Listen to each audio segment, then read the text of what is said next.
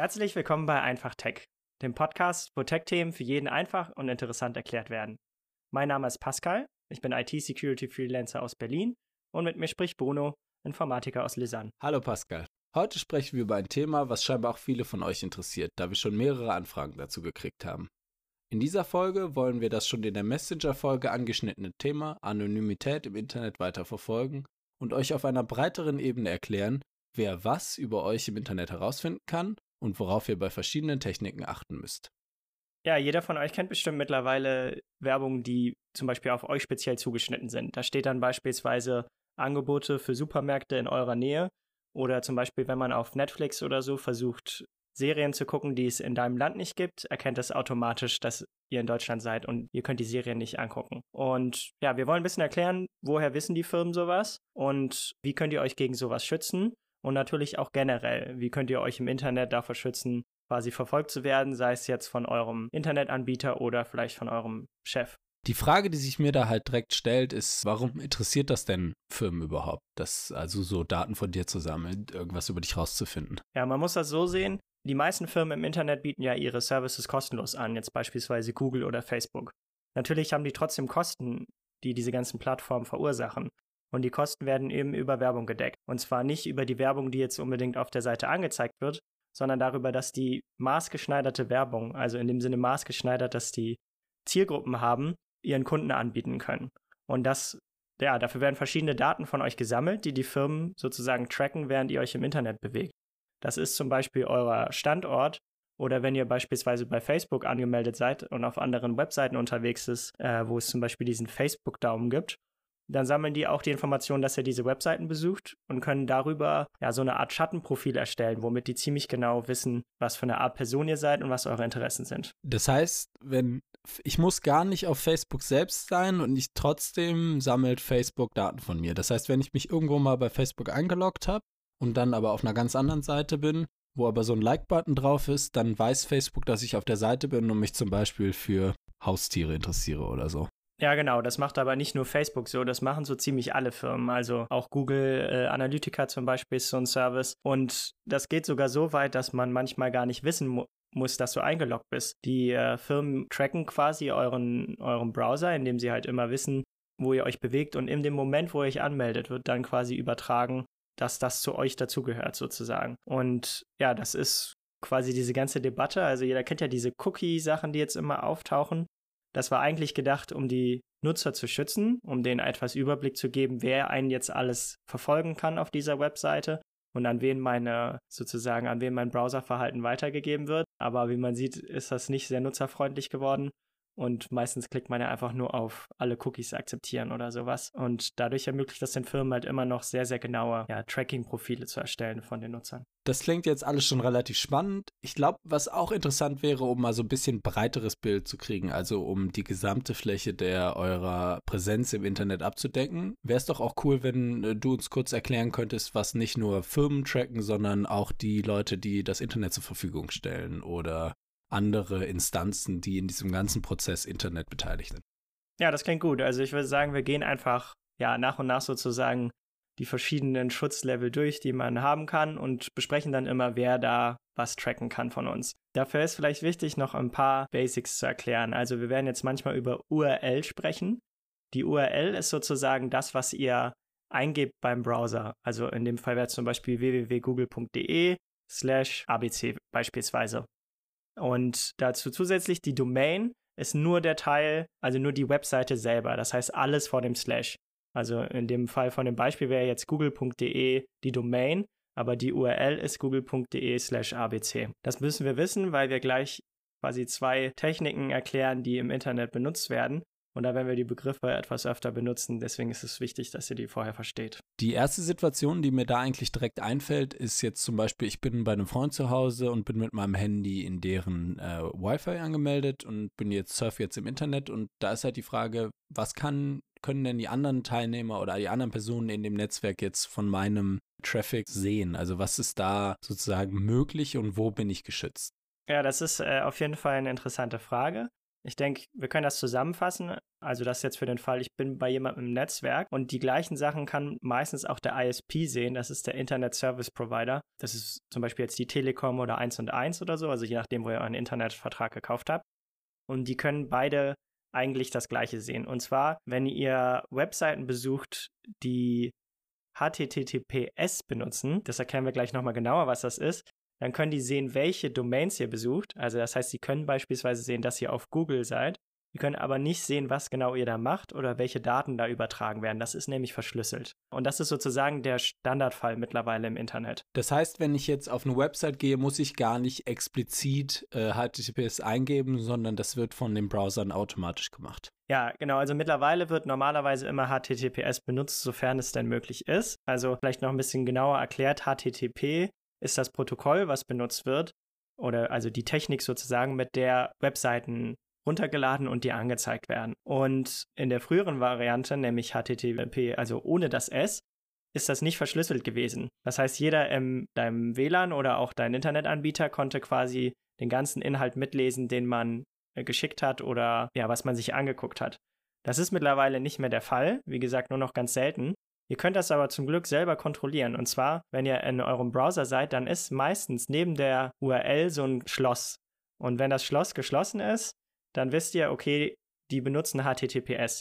Das heißt nicht, dass die Seite an sich sicher ist, aber es heißt, dass eure Verbindung von eurem Rechner zu der Seite verschlüsselt ist und ja, Dritte nicht lesen können, was da übertragen wird. Also weder euer Mitbewohner oder Mitbewohnerin noch euer Internetanbieter oder irgendwelche Geheimdienste, die zum Beispiel mitlesen würden. Hier kann man definitiv für Leute, die jetzt auch noch ältere Browser benutzen, das Plugin HTTPS Everywhere empfehlen. Das sorgt einfach dafür, dass ihr unabhängig davon, welchen expliziten Browser ihr benutzt, HTTPS sozusagen immer erzwungen wird oder ihr sonst halt eine Warnung kriegt, dass es nicht möglich ist. Ja, also nochmal grob zusammengefasst.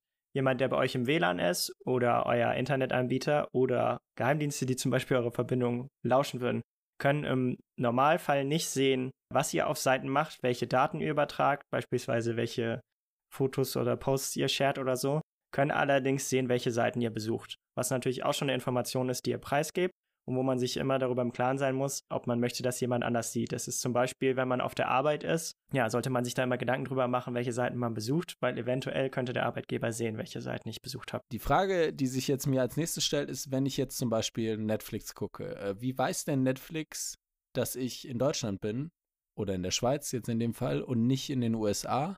Und es gibt ja dann auch Seiten, die ähm, so ein Angebot haben, dass man sowas umgeht. Wie funktionieren dann diese Seiten?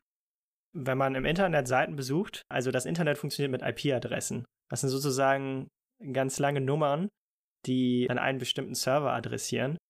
Wenn ich auf eine Webseite gehe, zum Beispiel google.de, dann im Hintergrund, das äh, nennt sich DNS, wird dann diese Adresse sozusagen übersetzt in eine IP-Adresse und dann besucht mein Rechner diese IP-Adresse. Damit mein Rechner aber sich im Internet quasi bewegen kann, braucht er selber auch eine IP-Adresse und in dem Fall hat die sozusagen eigentlich euer, euer Router zu Hause. Das heißt, alle, die gemeinsam äh, einen Netzwerk benutzen, haben meistens die gleiche IP-Adresse nach außen gehend. Und diese IP-Adresse ist meistens an Regionen gebunden. Das nennt man dann Geolocation. Das heißt, man kann dann sehen, okay, diese IP-Adresse kommt zum Beispiel aus Berlin oder so, was dann für die Webseite wiederum heißt, die wissen, dass der Nutzer wahrscheinlich aus Berlin kommt. Und darüber können die dann halt sagen, in welcher Gegend man ist. Ist das dann auch der Grund, also dass zum Beispiel ein Wi-Fi-Router die gleiche IP-Adresse hat, warum ich manchmal Werbung für Sachen kriege, die eigentlich auf mich überhaupt nicht passen, aber sehr stark auf meinen Mitbewohner? Ja, genau. Also man, ja, es werden meistens zwei Sachen benutzt. Die benutzen einmal die Daten, die ihr sozusagen, die sie direkt sammeln können, wo sie wissen, dass sie zu euch gehören. Also sagen wir, du bist bei Facebook eingeloggt, besucht Seiten mit einem Facebook-Like-Button. Darüber würden die Daten sammeln. Aber dann wollen die ja zum Beispiel auch wissen, wenn du auf deinem Handy Sachen suchst, das heißt, sie gucken dann gleichzeitig die IP-Adresse und dann wird auch oft davon ausgegangen, dass es die gleiche Person ist. Und darüber können dann halt ja manchmal so Schnittmengen passieren. Ich glaube, gerade Leute aus Wohngemeinschaften äh, oder Familien kennen das, dass man dann vielleicht mal was sieht, was jemand anders aus der Familie gesucht hat. Bezüglich der ähm, Seiten, die jetzt sozusagen anbieten, dieses Geolocation-Problem zu umgehen, wie würden die funktionieren? Ja, das sind meistens Proxys. Also Proxys ist eine Technik, wo quasi deine Anfragen, die du an eine Webseite schickst, über einen anderen Server weitergeleitet werden. Das ist später noch ein bisschen wichtig. Das sind allerdings nur deine Browser-Anfragen, also nur HTTP und HTTPS. Und ja, das wird sozusagen über diesen anderen Server weitergeleitet. Und der Endserver, also in dem Fall Netflix, sieht dann nur noch die IP-Adresse von dem Proxy-Server also dem Server zwischendrin. Das ist ja in dem Fall super, um vielleicht so eine Geolocation zu umgehen. Schützt allerdings jetzt nicht gut sozusagen als irgendwie eine zusätzliche Verschlüsselung oder so, weil meistens der Proxy-Anbieter nicht besonders seriös ist und man dann immer im Kopf haben muss, dass der dann ja deine Anfragen alle sieht. Das heißt, in dem Fall tauschst du dann aus deinen Internetanbieter, dem man im Zweifel zum Beispiel in Deutschland wahrscheinlich sehr gut vertrauen kann, gegen einen Proxy-Anbieter, der irgendwo auf der Welt sitzt wo du nicht genau weißt, was der macht. Das heißt, für so Sachen wie Netflix von einem anderen Land gucken, ist das gut. Ob man dann darüber sein Online-Banking machen will, vielleicht lieber nicht. Aber wäre in der, dem Kontext, also beim Online-Banking, nicht die Passwörter und die Sachen, die du halt mitschickst, über HTTPS geschützt? Ja, genau. Also, das hast du richtig verstanden. Das wäre an sich trotzdem natürlich sicher und dir sollte eigentlich nichts passieren. Allerdings hat dann sozusagen der Proxy-Anbieter deine, ja, deine Metadaten sozusagen. Ne? Der weiß, welche Seiten du besuchst und der weiß, wie lange du auf den Seiten bist, äh, wie viele Daten du an die Seiten schickst. Und ja, ich denke, das will man im Zweifelfall nicht, dass das bei irgendeinem, irgendeiner dritten unbekannten Partei liegt, die man vielleicht nicht gut kennt ein anderes Produkt oder eine andere Technik aus dem Bereich, von der wahrscheinlich schon alle gehört haben durch Werbung auf YouTube oder durch den alltäglichen Corona-Homeoffice-Arbeitsalltag, sind äh, VPNs. Wie vergleichen die sich denn zu Proxys, weil die ja, sagen wir mal, eine ähnliche Sache anbieten, theoretisch, also dass man sozusagen den Traffic da irgendwo durchtunnelt? Genau, kannst du das mal vergleichen? Ja, das ist eine, eine super Idee. Also VPN ist sozusagen ein Proxy aber in etwas besser. Beim Proxy wird im Normalfall nur dein Web-Traffic drüber geleitet, also nur HTTP oder HTTPS, während bei dem VPN das ein bisschen anders funktioniert. Und zwar wird da ein ja, sogenannter Tunnel aufgebaut zwischen deinem Computer und dem VPN-Server. Und dieser Tunnel ist verschlüsselt und dann dein gesamter Internetverkehr wird dann durch diesen Tunnel geschickt.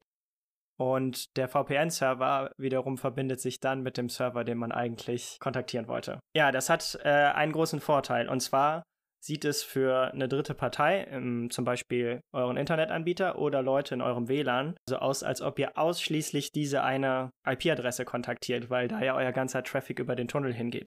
Zusätzlich ist das auch noch verschlüsselt, das heißt, in dem Fall kann auch niemand sehen, welche Domains ihr beispielsweise besucht. Das heißt, das gibt euch ein zusätzliches Maß an Sicherheit gegen Leute in eurem eigenen Netzwerk und gegen euren Internet Service Provider. Allerdings, in dem Fall ist es ähnliche Sache wie beim Proxy. Tauscht ihr dann sozusagen das Vertrauen, was ihr vorher in den Internetanbieter habt, dann gegen den VPN-Anbieter an, weil der natürlich wiederum weiß, welche Seiten ihr besucht und äh, was ihr, ja, also quasi eure Metadaten sammeln kann. Jetzt sagen die meisten VPN-Anbieter, die haben keine Logs und sie speichern nichts und dass das alles anonym ist. Aber es ist dann natürlich eine Vertrauenssache, ob man denen dahingehend mehr vertraut als vielleicht seinem Internetanbieter oder ob man dadurch einen Vorteil hat, dass man sozusagen ja seine Sachen teilweise verschlüsselt hat. Grundsätzlich kann man aber in dem Bereich sagen, dass wenn man einen VPN nutzen will, würden wir empfehlen, eine bezahlte Lösung zu nehmen und nicht irgendein Free VPN irgendwo im Nirgendwo, weil es viele Anbieter, die das für einen sehr guten Preis machen äh, und da auch einigermaßen erfolg, ähm, vertrauenswürdig sind. Genau, und vielleicht fassen wir das dann hier auch nochmal zusammen.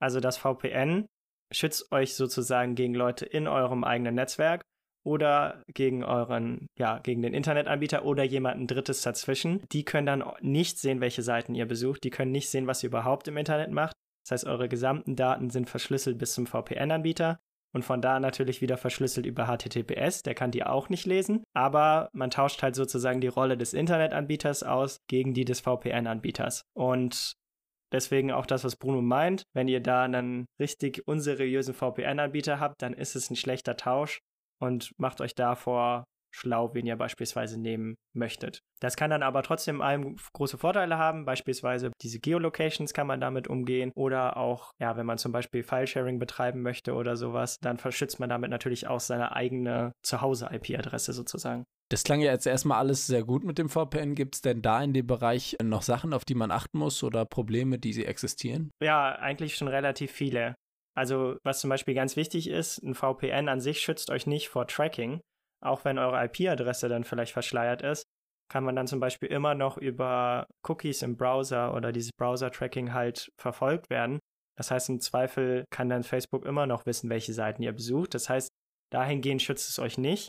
Und das Zweite, das ist jetzt schon sehr technisch, aber bei einem VPN darf man nie davon ausgehen, dass man 100% sicher ist, weil nämlich, da wo wir vorhin drüber gesprochen haben, dieses äh, DNS, das muss auch so eingestellt werden, dass das DNS auch über den VPN funktioniert, weil wenn das DNS nämlich nicht über den VPN funktioniert, dann kann diese Anfragen wiederum sozusagen getrackt werden und dann weiß man wieder, welche Seiten besucht werden.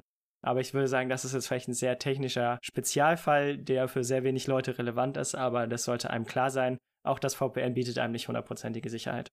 Jetzt habe ich es eben schon so ein bisschen angeteasert. Ähm, viele von euch und äh, uns benutzen ja auch VPNs in dem Kontext von Corona, Homeoffice und Arbeit, um zum Beispiel Sachen beim Arbeitgeber äh, auf die zugreifen zu können. Hast du da noch Tipps, Pascal? Also was, worauf man da achten soll? Ja, also eine Sache, die auf jeden Fall wichtig ist, ist, wie wir schon gesagt haben, ne, ihr tauscht quasi das VPN aus gegen den, oder beziehungsweise den Internetanbieter gegen das VPN. Und wenn ihr das Arbeits-VPN benutzt, also dann seid ihr quasi im Netzwerk von eurer Arbeit. Deswegen könnt ihr dann vielleicht auf Sachen zugreifen, auf die man normalerweise nicht zugreifen kann von außen. Das hat allerdings auch den Nachteil, dass dann euer Arbeitgeber wiederum zum Beispiel sehen könnte, welche Seiten ihr besucht. Das heißt, also im Normalfall sollten die das nicht machen und es wird wahrscheinlich auch in Deutschland rechtlich nicht so leicht sein, aber seid euch das Risiko bewusst, wenn ihr im Arbeits-VPN seid, kann euer Arbeitgeber sehen, welche Seiten ihr besucht. Hast du denn final jetzt zu den Sachen noch ein paar abschließende Tipps? Was kann man machen? Was für Möglichkeiten gibt es, um jetzt nochmal sich mit den ganzen Problemen, die du jetzt erwähnt hast, ein bisschen besser umzugehen? Ja, klar. Also was ich auf jeden Fall empfehlen kann, ist nicht Chrome zu benutzen, Google Chrome. Da habt ihr ja quasi eingebautes Tracking, sondern ja, nimmt einen Browser wie Firefox. In Firefox gibt es mittlerweile Anti-Tracking, das kann man in den Einstellungen anschalten. Da werden so ganz aggressive Tracking-Cookies gar nicht erst angenommen vom Browser. Kann ich auf jeden Fall empfehlen. Es gibt so einen Facebook-Container. Da wird dann Facebook quasi in einem isolierten Container benutzt im Browser und das verhindert auch, dass ja, ihr über, zum Beispiel über diese Like-Buttons verfolgt werdet. Und was sowieso immer eine gute Maßnahme ist, ist einen Adblocker zu installieren. Da gibt es verschiedene Plugins. Ich würde uBlock Origin empfehlen und das schützt dann schon gegen sehr, sehr viele Werbemaßnahmen und Tracking-Maßnahmen. Im letzten Teil wollen wir euch sozusagen jetzt nochmal erklären und äh, zeigen, was, wie man sozusagen noch den nächsten Schritt gehen könnte. Also wenn du noch sicherer sein möchtest im Netz, wenn man noch äh, anonymer sein möchte, was kann man dann noch tun? Ja, dann äh, würde ich sagen, ist jetzt der Zeitpunkt, über, über Tor zu sprechen. Also Tor hieß früher The Onion Router, mittlerweile heißt es nur noch Tor.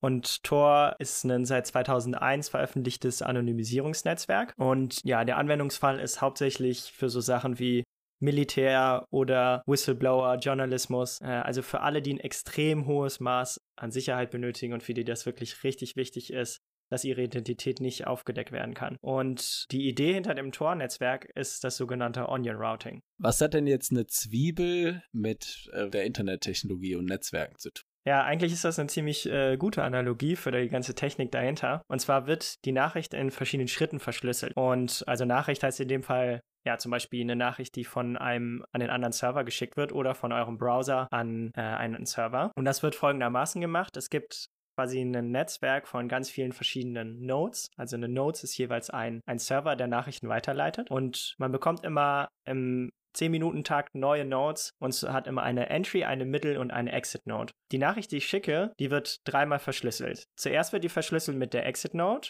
dann mit dem Key von der Middle-Node und dann mit dem Key von der Entry Node. Dann schicke ich die Nachricht an die Entry, die entschlüsselt die, nimmt sozusagen den ersten, die erste Zwiebelschale weg, schickt die weiter an die Middle Node, die nimmt die zweite Zwiebelschale weg und die wiederum schickt es an die Exit Node, die nimmt die letzte Schale weg. Dann bleibt nur noch die Nachricht da und die wird dann an den äh, Zielserver geschickt. So, die Idee davon ist, keine Node weiß jemals, von wem die Nachricht an wen geht. Die Entry Node weiß nur, von mir kommt die Nachricht, kann aber nicht sehen, weil die ganzen Zwiebelschichten drumherum sind. Die Middle Node kennt nur die Entry und die Exit Node, weiß also nicht, von wo die Nachricht kommt und wohin die Nachricht geht. Und die Exit Node weiß zwar, an wen sie die Nachricht schickt, aber weiß gar nicht, von wem die Nachricht kommt. Und ja, damit haben wir ein extrem sicheres Netzwerk, in dem sozusagen Nachrichten mit diesem Zwiebelprinzip verschickt werden können. Das heißt aber, der einfachste Angriffsweg, der mir jetzt gerade einfällt, wäre, wenn jetzt jemand alle Nodes kontrolliert, dann könnte der natürlich immer noch herausfinden, von wem und an wen eine Nachricht oder halt in dem Fall eine Anfrage geschickt wird, richtig? Genau, also das ist eins der ganz wenigen Attackenszenarios. Beispielsweise, es reicht tatsächlich schon, wenn man die Entry und die Exit Node hat, weil man dann nämlich über die Patterns vom Traffic, also quasi das Muster, wie der Netzwerkverkehr aussieht, mit sehr, sehr viel Aufwand und mit einem sehr hohen Maß an Professionalität, also wir reden jetzt hier von Regierungen und Geheimdiensten, äh, könnte man das eventuell entschlüsseln. Und deswegen kann auch jeder seine eigenen Knoten starten. Wir empfehlen das allerdings nicht, weil natürlich schon viele auch illegale Sachen über diese Knoten laufen. Äh, aber es gibt viele Organisationen weltweit, die Knoten für dieses Netzwerk zur Verfügung stellen, weil je mehr Knoten es gibt, desto kleiner ist das Risiko, dass irgendjemand quasi genügend Knoten kontrolliert, um wissen zu können, wer wem welche Nachrichten schickt. Und dazugehörig werden dann auch noch die Knoten jederzeit gewechselt, um das halt noch kleiner zu halten, das Risiko. Das klingt ja jetzt erstmal nach quasi der perfekten Technologie. Warum benutzt das jetzt nicht jeder?